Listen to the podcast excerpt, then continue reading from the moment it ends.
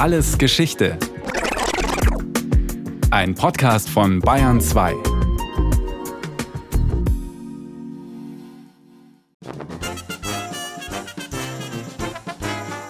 Tauchbereit!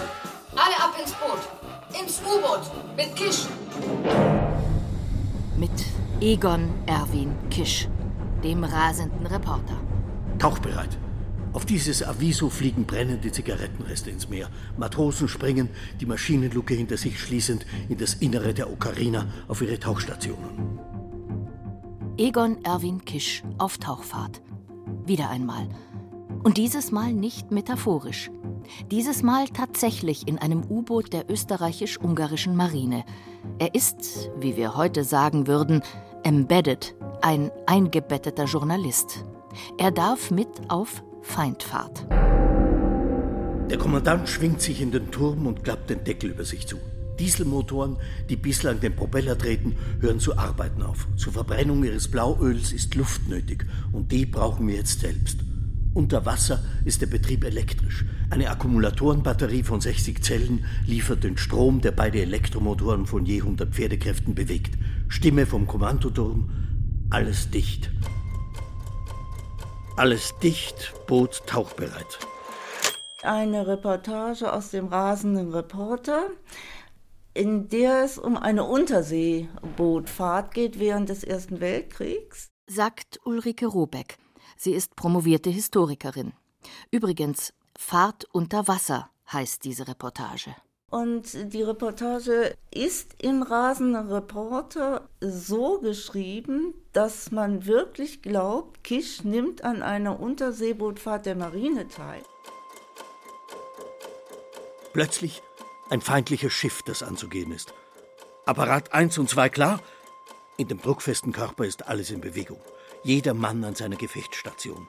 Gedanken aller, wenn unser Boot einen Schuss bekommt, der auch nur die Apparatur beschädigt, wir bleiben gleich hier in unserem Sarg. Der Leser, er ist mittendrin im U-Boot. Detailliert beschreibt Kisch jeden Handgriff, jede Apparatur an Bord. Er kennt die Gedanken der Matrosen, er spricht ihre Sprache. Das feindliche Schiff wird lanciert, also mit einem Torpedo beschossen.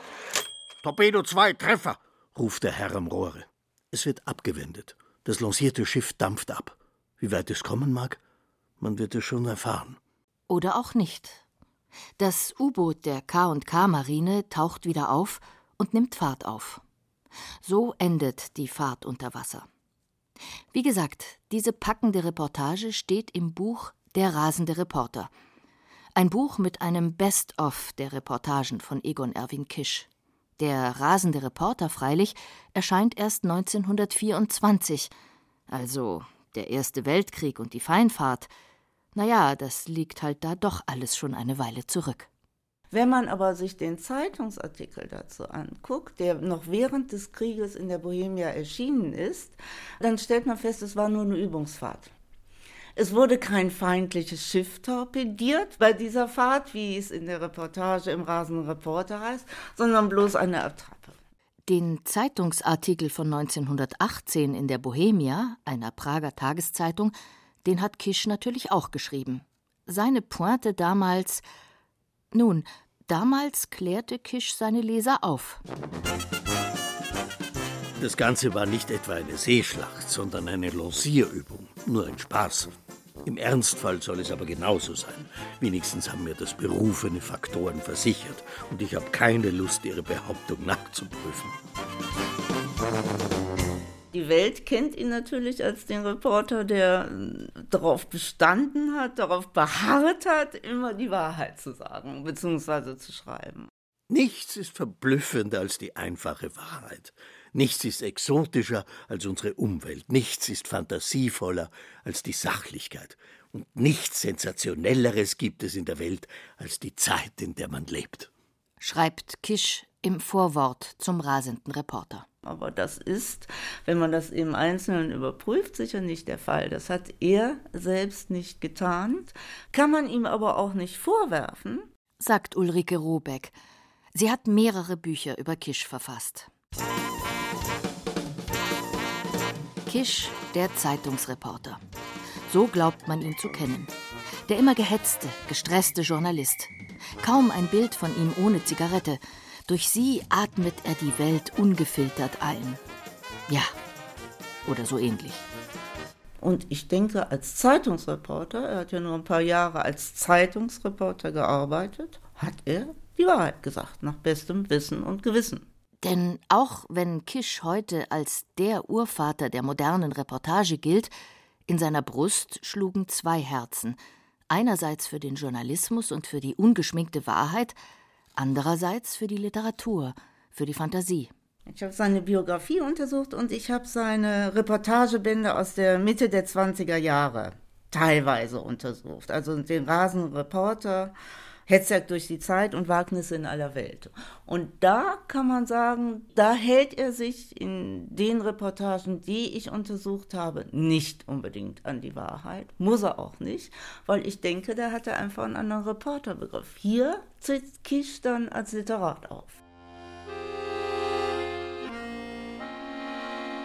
Zunächst einmal zurück ins Jahr 1885 nach Prag. In seiner Autobiografie Marktplatz der Sensationen, die er in seinem letzten Lebensjahrzehnt geschrieben hat, erinnert sich Kisch an die Jahre, die ihn prägten. Zum Beispiel erinnert er sich an sein Geburtshaus in Prag, in der Melantrichowa, einer Straße in der Altstadt. Das Haus zu den zwei goldenen Bären. Warum es so heißt? Über dem Hoftor thronen die Reliefs von zwei Bären. Hier hatte Kischs Vater ein Tuchgeschäft. Oberhalb des Geschäfts liegt unsere Wohnung. Dort bin ich 1885 geboren. Und diese Tatsache glaubten die Reiseführer für Prag und Umgebung den kunsthistorischen Angaben über das Haus anfügen zu müssen. Noch heute erinnert eine Gedenktafel am Bärenhaus an den berühmten Sohn der Stadt.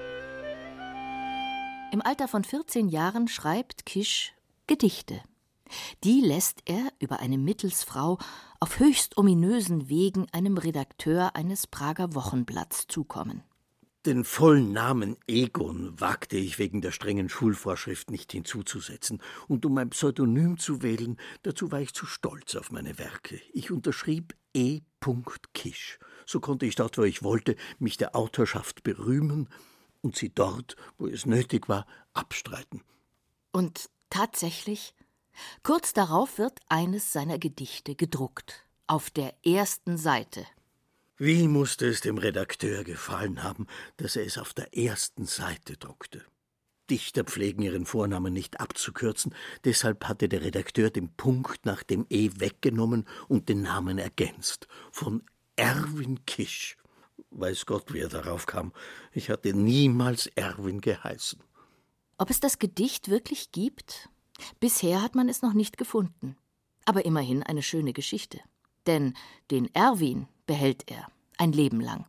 Und so wird aus dem kleinen Egonek der große Egon Erwin Kisch.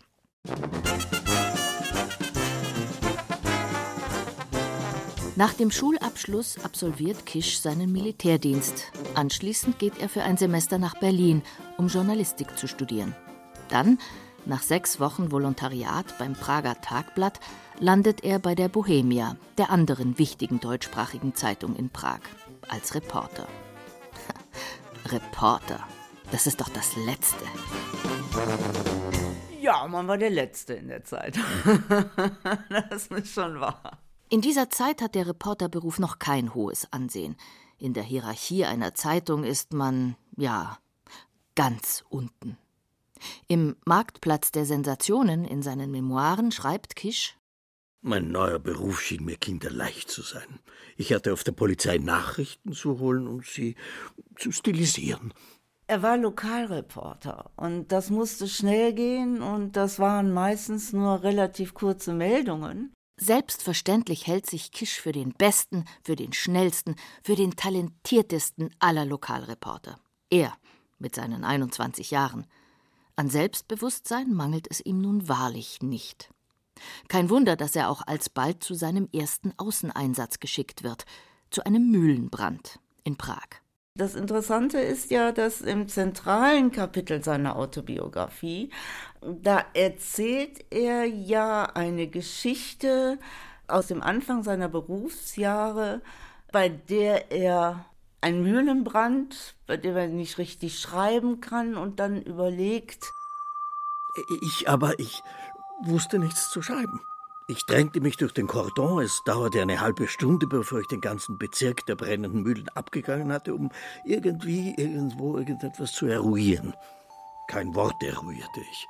Auf gut Deutsch gesagt, ihm fällt halt so rein gar nichts ein. Er ist ein Reporter ohne Reportage.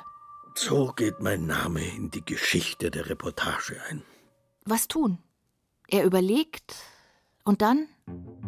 Und dann einfach zu dem Notnagel greift und sich also irgendwie noch eine Story dazu erfindet. Also erfindet Kisch, so sagt er, Obdachlose, um seine Geschichte aufzupeppen. Am nächsten Tag, so schreibt Kisch in seinen Memoiren, erscheint in der Bohemia der Artikel mit der riesigen Überschrift Ansturm von Obdachlosen bei der Feuersbrunst. Anhand dieses Beispiels fängt er dann an zu überlegen, was darf ich als Reporter und was darf ich nicht. Und er bringt da die Variante, ich darf nicht frei erfinden, ähm, überlegt weiter, darf ich denn von einem Fakt ausgehen und diesen Fakt sozusagen als Ausgangspunkt für ein Fantasieprodukt nehmen. Ist das erlaubt als Reporter? Gestern hatte ich zum ersten Mal etwas erfunden und alle hatten es geglaubt. Sollte ich also bei der Lüge bleiben? Und er sagt, nein, als Reporter auch nicht. Ich muss wirklich als Reporter, als Zeitungsreporter, als Zeitungsreporter wohlgemerkt, bei den Fakten bleiben. Aber was er in seiner Autobiografie tut, ist genau, er nimmt die Wahrheit, die Fakten als Ausgangspunkt für Fantasieprodukte. Tja, Wahrlich eine schöne Geschichte, die Kisch da erzählt. Der Gewissenskonflikt beim Mühlenbrand. Die Geburtsstunde des Egon Erwin Kisch, der nur der Wahrheit hinterherjagt. Nur leider, die Geschichte ist in der Realität wohl ein bisschen weniger spektakulär verlaufen, als er es in seinen Memoiren zugeben mochte. Denn tatsächlich es hat einen Bericht von Egon Erwin Kisch in der Bohemia, in seiner Zeitung, für die er gearbeitet hat, gegeben, über ein Mühlenfeuer. Ist ganz klar, aber da kommen keine Obdachlosen drin vor. Es erschien ein schnöder, in die Länge gezogener Bericht über ein Mühlenfeuer. Und es war nicht einmal seine erste, in Anführungszeichen, Reportage. Aber immerhin, hier hält sich Kisch streng an die Fakten. Und doch, auch ohne seine von ihm gefälschte Reportage macht Kisch Karriere bei der Bohemia. Ich kann in keiner Straßenbahn fahren, ohne herauskriegen zu wollen, welches Buch der Herr in der entgegengesetzten Ecke liest. Ich verfolge ein Paar durch mehrere Straßen, um zu erfahren, welche Sprache sie sprechen. Jedes Eintritt verboten lockt mich zum Eintritt, jede Geheimhaltung zur Nachforschung. Aus Kisch, dem Lokalreporter, wird schnell der Egon Erwin Kisch, der in die entlegensten Ecken Prags abtaucht, wegen seiner journalistischen Neugierde. Und wegen seines schriftstellerischen Talents taucht er bald wieder auf, im Feuilleton der Sonntagsbeilage der Bohemia. Leo Brot aus Prag, der Kisch noch persönlich kannte, erinnert sich 1975 in einem Gespräch für den Bayerischen Rundfunk. Ich weiß mich zu erinnern aus meiner Jugendjahren, wenn ein Sonntagsblatt kam, so suchten wir zuerst immer Edon Erwin Kisch, der uns in alle Tiefen und äh, verschiedene Lokalitäten in Prag führte.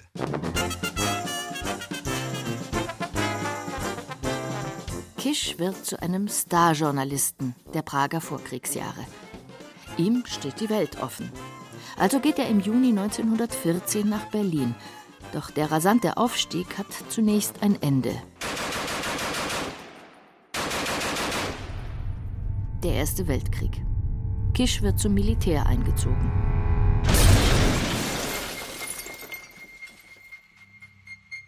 Ich verlor nicht die Besinnung, auch nicht für den Bruchteil, aber ich weiß, dass ich im ersten Moment ganz erstaunt den Kopf erhob, nicht recht wissend, was los sei. Im zweiten Hundertstel der Sekunde wusste ich, dass eine Granate in das Zimmer geflogen sei, gerade auf mich.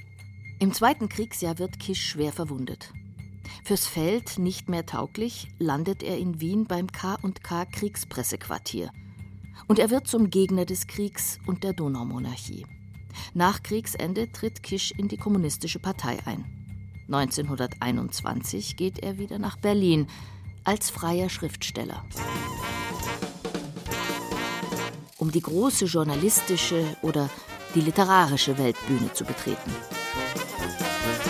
Kisch war oder es wird immer so geschildert von den Menschen, die ihn erlebt haben, dass er also in jungen Jahren ein großartiger Charmeur, ein großartiger Unterhalter, ein brillanter Tänzer, ein toller Fußballspieler. Kisch hat mit diesen Eigenschaften keine größeren Eingewöhnungsprobleme im pulsierenden Berlin der 1920er Jahre.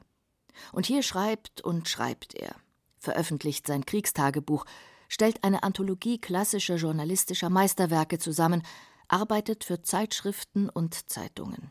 1924, Kisch ist noch keine 40 Jahre alt, da wird er endgültig zum König der Journalisten gekrönt. Der rasende Reporter erscheint.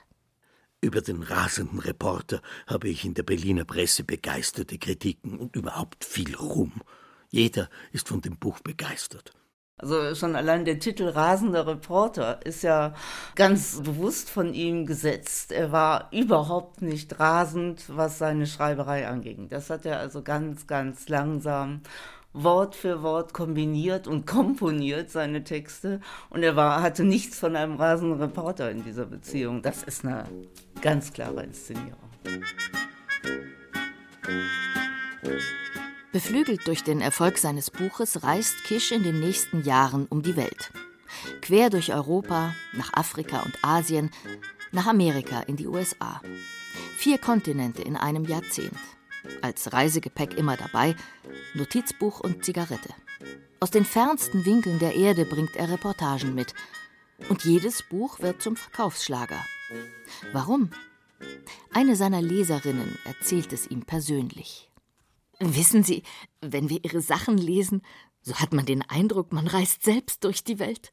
Kisch hat aus der Reportage als journalistischer Darstellungsform eine literarische Gattung gemacht, sagt Ulrike Robeck. Also es ist nicht nur literarisch in dem Sinne, dass eben die Sprache sehr überlegt ist und sehr artifiziell ist, sondern sie hat also auch einen, einen fiktionalen Anteil.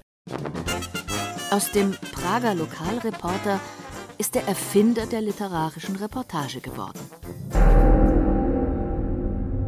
Die Gefangenen mussten Rizinusöl trinken, dann ihre Hosen herunterlassen, sich über den Tisch beugen und wurden dann mit Stockhieben so bedacht, dass die Haut platzte und das rohe Fleisch hervorschwoll. Im Januar 1933 war Kisch von einer Reise aus China nach Berlin zurückgekehrt. Einen Monat später wird er verhaftet und ins Gefängnis nach Spandau gebracht in den Kasematten von Spandau aus den ersten Tagen des Dritten Reiches.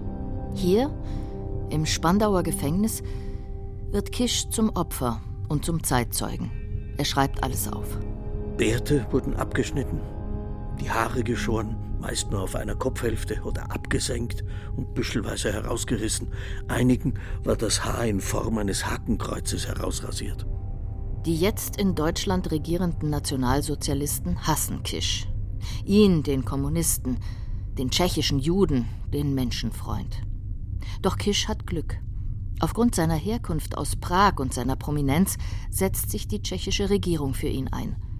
Nach zwei Wochen Haft darf er nach Prag ausreisen. In Deutschland sind seine Bücher verboten.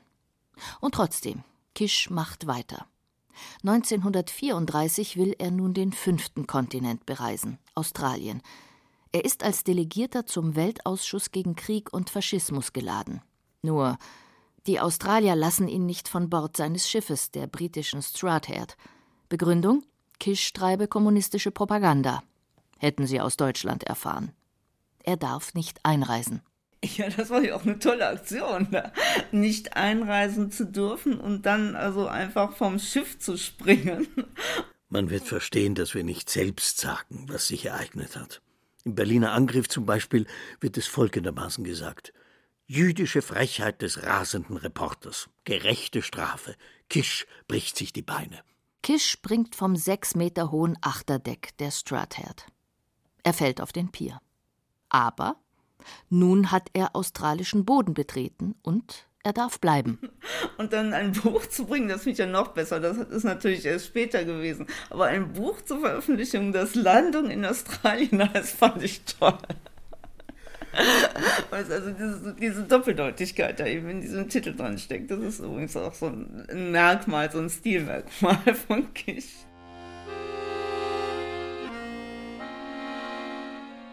Was macht Prag? Steht es noch? 1946 kehrt Kisch nach Prag zurück. Während der langen Jahre des Kriegs hatte er in den USA und vor allem in Mexiko Zuflucht gefunden. Doch viel Zeit bleibt ihm in der alten Heimat nicht mehr. 1948 stirbt Egon Erwin Kisch nach zwei Schlaganfällen. Die Prager Regierung ordnet ein pompöses Begräbnis an für den großen Sohn der Tschechoslowakei. Bekannt geblieben ist er nach seinem Tod durch einen Journalistenpreis, den Egon Erwin Kisch Preis für die beste Reportage. Der heißt jetzt übrigens Nannenpreis. Aber Ulrike Robeck zweifelt, ob der rasende Reporter jemals selbst damit ausgezeichnet worden wäre. Für seine Zeitungsreportagen, die ja gar keine waren, sondern einfach bloß schnöde Berichte, hätte er den, den Nannenpreis aus Qualitätsgründen oder den Kischpreis aus Qualitätsgründen nicht gekriegt. Und für die Reportagen, die ausgearbeitet sind, hätte er ihn nicht gekriegt oder nicht kriegen dürfen, weil sie eben meistens oder oft der Wahrheit nicht entsprachen.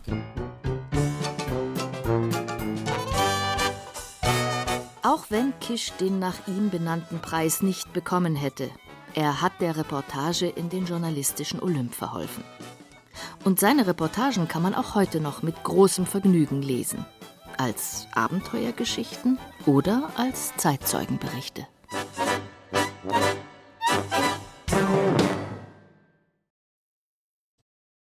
Das war Alles Geschichte, History von Radio Wissen aus der Staffel Jüdisches Leben in Deutschland. Diesmal mit der Folge Egon Erwin Kisch von Martin Trauner, der auch Regie geführt hat. Gesprochen haben Irina Wanka und Johannes Silberschneider. In der Technik war Susanne Herzig, Redaktion Andrea Breu. Und von uns gibt's natürlich noch viel mehr.